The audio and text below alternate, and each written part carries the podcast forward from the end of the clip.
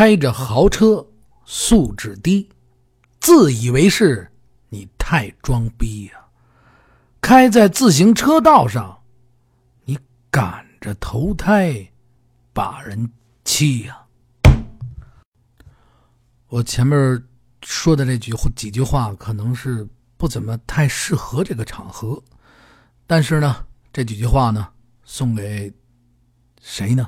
送给这些极少数、极少数、极少数，在冬天，您占着自行车道，您欺负着这些骑自行车的人，在后边不停的摁喇叭。您稍微想一下，他们骑着自行车，他们真的没有地方让您。所以来说呢，咱们稍微的慢那么几秒钟，等到人家能让你的时候，肯定会让你。这样呢，也是为了别人的安全，为了你的好。冬天。咱们大家互相礼让一下，您毕竟您占的是人自行车道，不合适，谢谢了。然后我真的谢谢大家，咱们只要是开车，稍微注意一点。然后说到这儿，继续给大家讲今天的故事啊。今天我给大家讲的这个故事是什么呢？陶然亭里的鹦鹉种。嗯，怎么讲呢？现在啊。很多生活在南城的北京人来说啊，早上起来遛弯儿，呃，老头老太太、叔叔阿姨，然后等等吧，年轻人也有。早上起来去锻炼个身体啊，晚上去锻炼个身体，去这个陶然亭公园啊，是非常正常的事。早先呢，这陶然亭呢也是名人大家呀常去的地方，因为这里啊景点啊真是颇多，水呢也非常清，树也绿，又非常的漂亮。因为里边呢有古刹，又有慈悲庵等等啊，就这些都有。周围呢，这个公园里边呢还有啊好多座这几座名坟。你像埋葬这个赛金花的香冢，你像埋这个名士的醉郭墓，你像这个，就是每座坟啊都有自己的典故。但是这边呢还有一个呢，属鹦鹉冢。你说这个太新鲜了，最为新鲜，因为什么呢？因为这墓碑之下呀，埋的它不是人，它是什么呢？对，它是一只鹦鹉，没错啊。咱们呢要讲这段故事呢，得先从南海边的一个小镇说起。您沏好茶了吗？您啊，还得是沏上一杯啊茶，甭管您是爱喝哪口，呃，主要推举的呢。茉莉花啊，沏上一杯茉莉花是吧？呃，要在星巴克人弄上一杯咖啡，甭甭那么多废话了。您在无论您在什么地方，找一地舒舒服服一坐，或者一躺，您就听我准备开讲了啊！准备好啊！为了孙家的们啊，那什么啊，明天再讲啊！跟大家开个玩笑啊，这个继续给大家讲啊。这接着给大家讲什么呢？唉，哎，不跟你们开玩笑了！咱们继续讲啊。今天呢，给大家讲这故事呢，陶然亭的鹦鹉种。哎，这故事啊，大家一听，陶然亭，陶然亭在哪儿呢？就是在现在这个北京的南城。北京的宣武区已经没有了啊，崇文也没有了。这个两个区都没了，这个南城呢，它还在，那边毕竟是南城嘛。然后咱们呢，就从陶然亭开始说起。现在呢，咱这么说啊，很多呢，这个生活在南城的这老北京人啊，新北京人、老北京人啊，早晨起来也好，晚上也好，遛弯散步呢，首选的肯定就是陶然亭，这特别正常。你这锻炼个身体，是不是啊？这雾霾一起来。这赶紧上陶然亭这森森森林里边呼，这打的这个太极是不是？做跳跳广场操啊，多地道啊！这雾霾里边远那呼，这家伙呢仙境。咱们还是不提倡这雾霾天去那锻炼啊，这是绝对是玩笑。但是希望大家真的是重视起来。早二年间呢，这陶然亭呢也是名人大家呀常去的这个地方，因为这地方呢，它一个是风景啊，有山有水。它也呢也有很多古刹呀、慈悲庵啊这些东西都很多，周围呢还有很多的名坟。您说了，这名坟，对，名坟。你像埋葬这个赛金花的香冢，你像埋埋葬这个明氏的醉郭坟，每一座坟呢都有自己的典故，还有烈士啊、英雄啊都有啊。但是在这里边呢，属这鹦鹉冢啊最为新鲜。您听这名儿，鹦鹉冢啊，因为这坟底下啊埋的它不是人，它是什么呢？它是一只鹦鹉。对，您没听错，对，就是一只鹦鹉。过去啊，早朝年间就兴起这个宠物坟了啊，这不是现在兴起来的啊。这要讲这段故事啊，咱们先从这南海边上的一个小镇说起。这相传啊，清代的时候，也不怎么太远，清代，在那个小镇上呢，住着一个姓乔的这个乔书生，他呢，自幼呢就是非常的聪明啊。能写又能画，特别特别的有才啊！你想，这小镇上出了这么一个小伙子，又能写又又又能画，是不是特别有才？这乔生呢，妻子呢叫玉娘，这人为人啊也是特别的贤惠。这夫妻俩，你想啊，一个是呃能写会画，一个呢又特别贤惠，但是这生活呢过得呀颇为贫寒。但是呢，咱换句话说了，两口子。非常的恩爱，和和美美。这小生活呀，虽然说是清贫了一点，但是也非常的不错。玉娘呢，养了一只鹦鹉，这个浑身啊雪白，没有一根杂毛，大白鹦鹉。没事早上起来一六点钟起床啦，起床啦。这就这是纯属开玩笑啊。养了这么只鹦鹉，这玉娘呢，就给这鹦鹉呢取名为叫什么名字呢？阿白。这阿白鹦鹉啊，它特别的聪明，也非常的伶俐，而且呢还会唱这个小曲儿。夫妻俩呢特别特别喜欢这个阿白这个乖巧，都把它呀也当成这个掌上明珠。那个年月的读书人呢，所有人从小啊读书都是为了什么呢？都是为了这十个里边读书啊，这十个里边都是为了什么呢？都是为了做官这乔生当然也不能例外了，他呢也是盼望着有一天啊，能够进京赶考，能够得个一官半职，改善一下生活，然后给这个自己的村里边做一些小小的贡献，对吧？过去的古人可不是书生都是这个样？这一天呢，这个乔生呢就突然呢就想起来了，就跟这个媳妇商量，又到了赶考的日子了。这乔生呢就跟媳妇呢。商量来商量去，媳妇呢就答应了。你想呀，相公这读了这么长时间书，不就为了这一官半职吗？这玉娘呢也是担心啊，这一路上啊，这个这个乔生啊，他自己走那么老远，也没有人给他作伴，他也不能陪着他呢。玉娘就说：“你这一路上这么老远，也没有人给你做个伴儿你去是去，要不然这么着吧，你这路上我是实在怕你寂寞，你呀。”就带上咱们家这白鹦鹉一块儿进京，然后这路上呢，你们俩呢也能互相做个伴儿没事呢，你还能逗他玩会儿，是吧？然后实在不成呢，是不是？您这个也别把它卖了啊。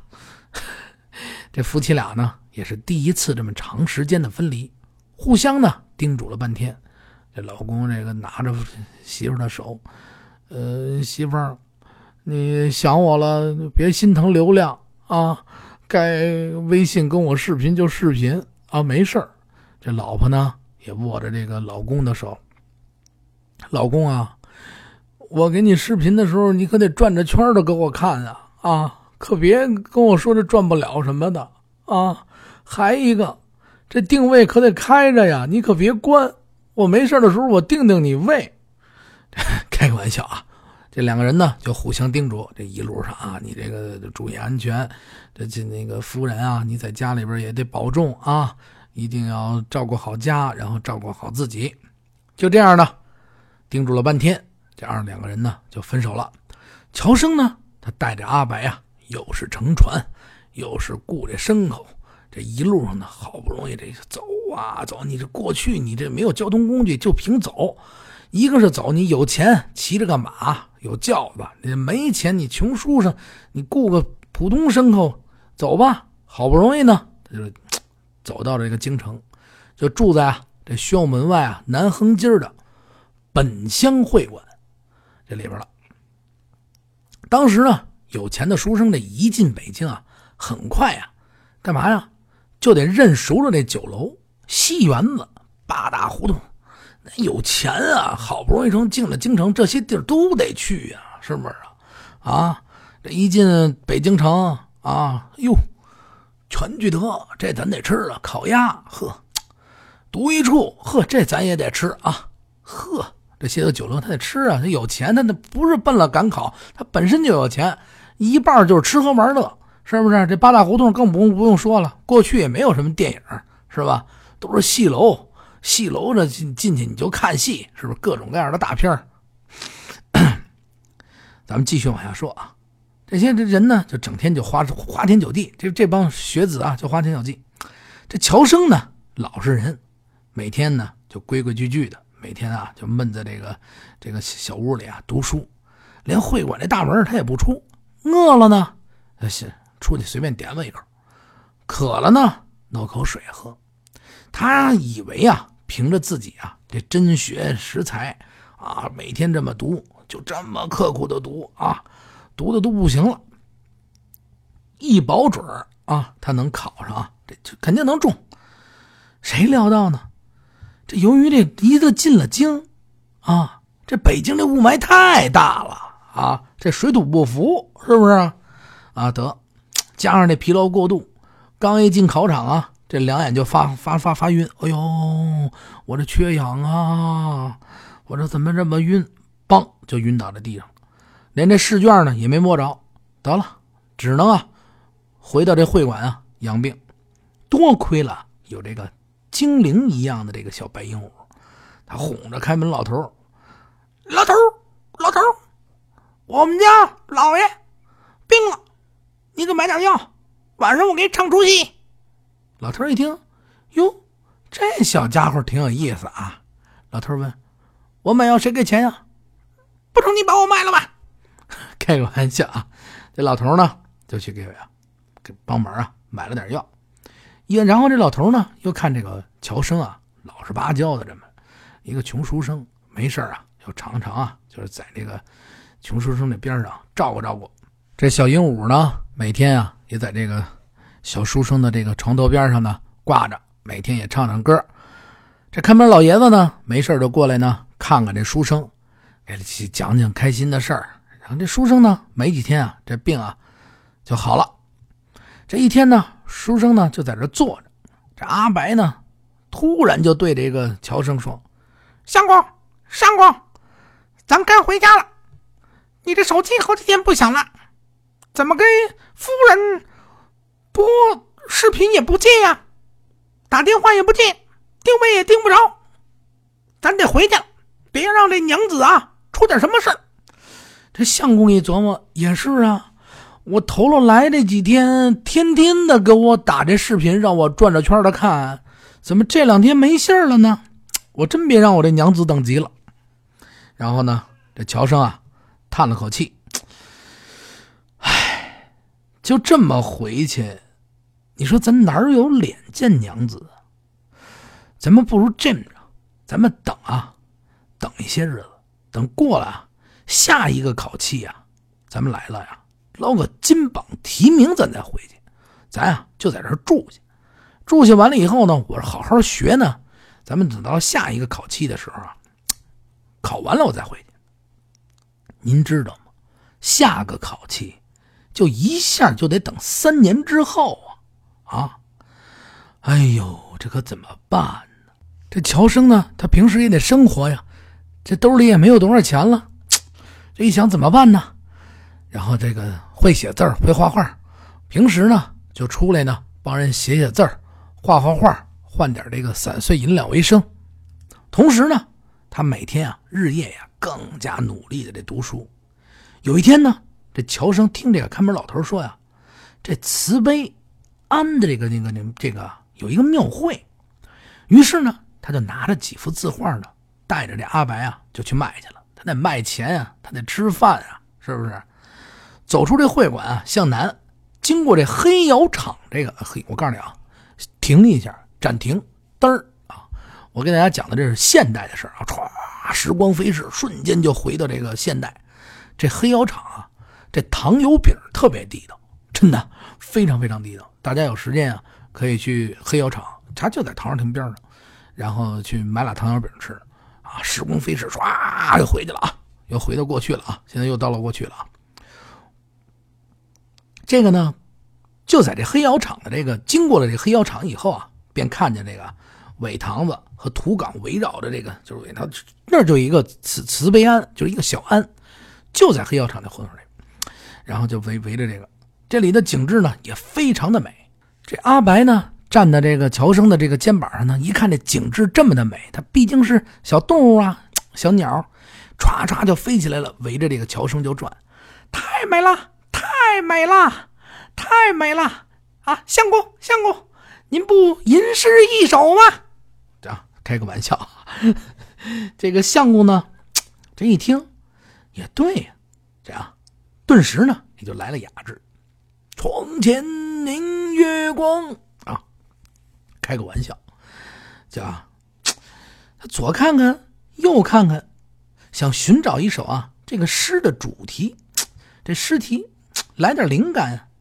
这下呢不打紧，他猛的就看上上香的人们，男女成双，这个夫走妻随啊，不由得就是 收了这个笑容，长叹一声啊：“阿白这多机灵啊！啊，一下就猜出这个乔生的心思了。相公，您是想娘子了吧？让我去看看她吧。路途这么远。”你能回去吗，阿白？这阿白呀，应了一声：“没问题，没问题，我空中加油，几天就飞回去了。”这扇动了几下上翅膀，歘一下啊，就飞上了天空，就从这北京啊，咔就直飞海南啊！这不用转机啊，你也不用不用误奔啊，一会儿就飞到。然后经过呢，就这一路上呢，他得飞啊，要经过九座大山啊，十二条大河。这阿白啊，这一口气儿，唰就飞啊！啊，为了孙家他们啊，本次航班的目的地是不是快到了？嗯，开个玩笑啊！这阿白呢，一刻也不停歇，这一口气也不歇着，不停的飞呀飞呀飞呀啊！人在江湖飞呀，是吧？这只用了三天三夜，他就飞到了这个远在海南的这个家乡。亏的阿白啊！这这一趟回来了，因为玉娘啊，在这个他这个乔生出去赶考的这几年里边啊，真的早已经疾病了。你想啊，这古时候啊，刚才开个玩笑说是有这个电话什么的，要是有太好了。他能没有任何书信，这丈夫啊讲明了，最多啊也就半年就回来，日期这早早就过了啊，这都多长时间了？自己呢，她也不能是一个富家女子，她她她，你说这妇道人，她怎么能出门出这么老远呢？哎呦，急呀！这玉娘啊，太急，急出病来了。这突然这一看见这阿白回来了，就急问：“阿白呀，相公的近况如何呀？”这阿白啊，聪明伶俐，就把乔生啊打算这个所有的发发生这个事儿啊，就讲了一遍。但是那玉娘呢，却以为啊，阿白安慰他。是那阿白，你可别安慰我，相公是不是出了意外了？他说：“那你呀，赶紧，如果出了意外，你就赶紧把他接回来。我不盼望他他做什么官我只要他啊心里有我啊，是不是能回来一块过这穷日子，幸幸福福就得了。你给我劝劝他，不然的话我可就不活了呀！”阿白，这阿白呀也是明白了，明白什么？明白这玉娘的心意了。也顾不得疲惫，嚯，这家伙加满了油啊！腾楞一下，突突突突突突突突就飞出去了。它飞呀飞呀飞呀飞呀，嚯，这一顿飞啊，越来越没劲儿。你想啊，这一只鸟这飞这么长时间，它怎么也得累呀。这当这阿白呢飞过一座大山的时候呢，哎呦，突然就看见敌军的轰炸机唰一下就过来了啊，就这一只凶猛的秃鹰就向他。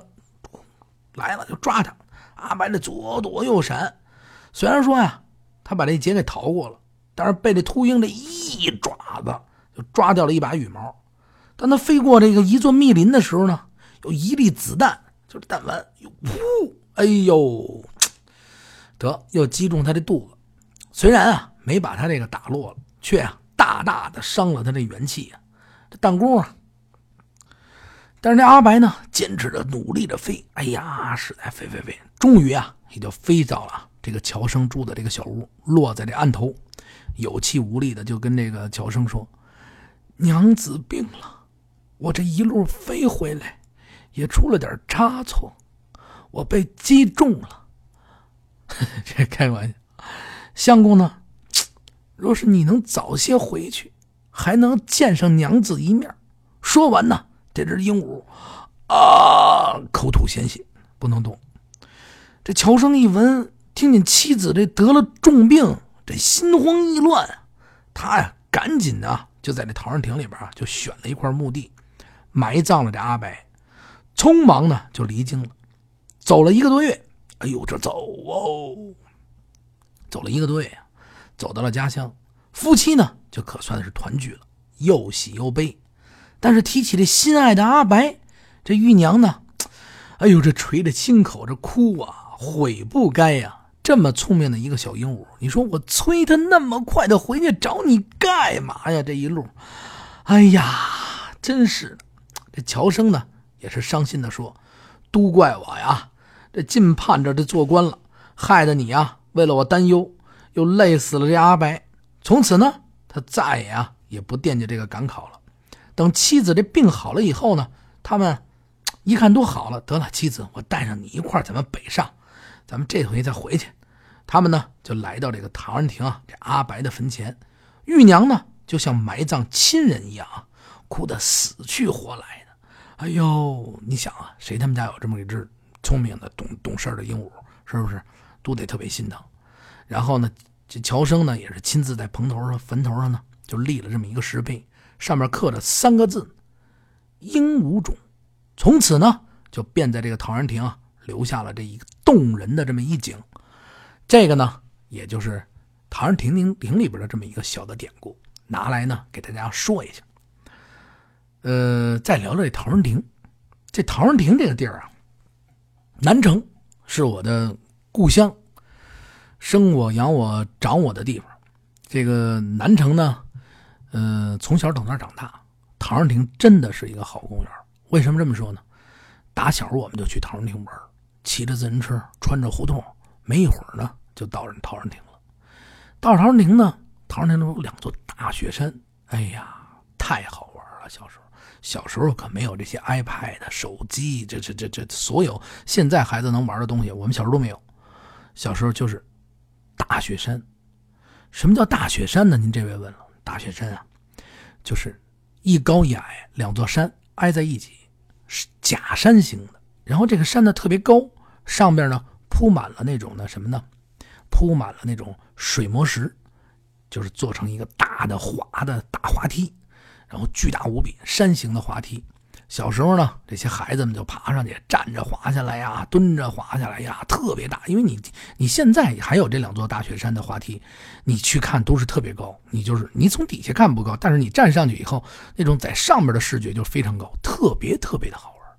这陶然亭呢，除了我们小时候去这个大雪山这玩的，就是干嘛呀？就是到这陶然亭的河里边去抓这个河虾。不是现在那个普通那种河虾，小虾米不点那个。我们小时候的在陶然亭里抓这河虾呀，它有俩大夹子，真的是河虾啊，俩大夹子，用这羊骨头，然后把这还必须得找羊骨头，为什么？这羊骨头味儿窜，好抓虾。搁在这，甭管你是搁在这个罐头瓶里，搁在这个抓虾的这个小的笼子里边，坐在小笼子里边，往这河里一顺。没几分钟，你这一上来，嚯，绝对好多河虾，真的特别特别的多，好玩特别好玩我们就在这陶然亭里开开心心的玩陶然亭呢，还有一座桥，桥底有桥洞，呵，我们就在桥洞里去。小时候抓完虾以后，抓完这一笸箩虾，哎呦，低了，你还说呢？这北京还有这么好好玩抓完这一笸箩虾回家洗干净了，跟这鸡蛋啊一和，哎呦，摊着一个鸡蛋饼。我们几个小孩小发小啊，年纪小，在我们家里火了呢，摊一个鸡蛋饼，这一张饼啪啪，大家一分，太香了。小时候就这么没出息，但是南城呢，好玩的地方呢，真是非常多。陶然亭呢，我也推举啊，大家有事没事的时候，可以去那玩玩。地方呢不大，但是呢特别好玩。往年呢，现在呢，在陶然亭里面呢，又有一个庙会，大家呢也可以去逛逛。但是几个重要的几点，不推举节大家呢节假日去，平时呢就是大家上班的时候呢可以过去逛逛。为什么这么说呢？因为人少，呃，庙会的时候呢人山人海，也没什么可玩的。两个大雪山，河里边呢您就甭抓虾米去了，我估计现在没有了，抓也抓不着。到时候您再说您找我来了，就听你的话啊，我拿着笼子我抓去了，抓两天也没抓着啊，净抓了些破啤酒瓶子。这跟您开个玩笑。咱们现在也保护环境，那里边我估计也没有虾了，所以来说那些都是留在这个记忆里面最美的那段时光。我过两天有时间啊，我再给大家讲讲这个在后海啊，什刹海那边后海啊，我们一猛子扎在河里边扎鱼，黑鱼呀、王八呀，是不是有意思？这个我剧透一下吧，这后海啊，有一些老北京人。有绝活什么绝活呢？扎鱼，这绝对是绝活这河呀，这后海这河还不像其他的这个这个河里边这个这个水那么透，它不是透明，它呀这水泛绿，有点浑浊。你不是说很容易你能看清楚这河里边有鱼，但是生活在这后海这一圈这个老百姓啊，就真有啊高手，怎么着呢？他拿着一个大鱼渣子，就是一根一根那个底是尖的啊，然后带一倒刺儿，他能呢就站在岸上，就在那站着一动不动，就能感觉到这水底这鱼啊游过来。真的，我觉得绝对是感觉，似有没有，啪的一扎扎进去，绝对就是一条鱼。我也觉得呀，很有必要有一找出这么一集的时间，给大家用语言的这种手法来讲讲，回忆一下这个小时候的各种这个玩的东西，有意思。因为每一个地方都有每一个地方玩的方式，你比如说乡下是乡下，城里是城里，然后好好的玩玩。然后刚刚这个讲的故事里边，这黑窑厂这糖油饼，大家真的可以去吃，特别特别的好吃啊，也是特别有名。您从网上也能搜着。然后这个唐人公园附近呢，有不少好吃的。然后呢，您可以转悠转悠，是吧？然后离着唐唐人公园不远呢。还有一个古寺，呃，法源寺也非常近，大家也可以去逛逛。呃，下一集呢，抽一集的时间，我觉得应该是，呃，稍微的讲一讲这个法源寺那边的故事，也非常不错。我就慢慢的给大家凑，给大家讲，然后有这些典故啊、故事啊，慢慢的给大家聊吧。这北京这故事啊，挺多，大家呢慢慢听，呃。再见，还是那句话啊，想聊天就加我这个微信，您搜索这个八六八六四幺八，然后您稍微注明一下喜马拉雅，然后我就给您通过，咱们一起探讨，一起聊，一起来讲，一起来，我我提多提多吸收大家的意见，多给我提意见，咱们聊北京，然后有什么外地的朋友或者是就跟我一样喜欢的，咱们可以一起多多的交流。有什么能帮助你你就可以多多提问我。嗯很高兴大家又听我废了一集的话。嗯再见咱们下回见。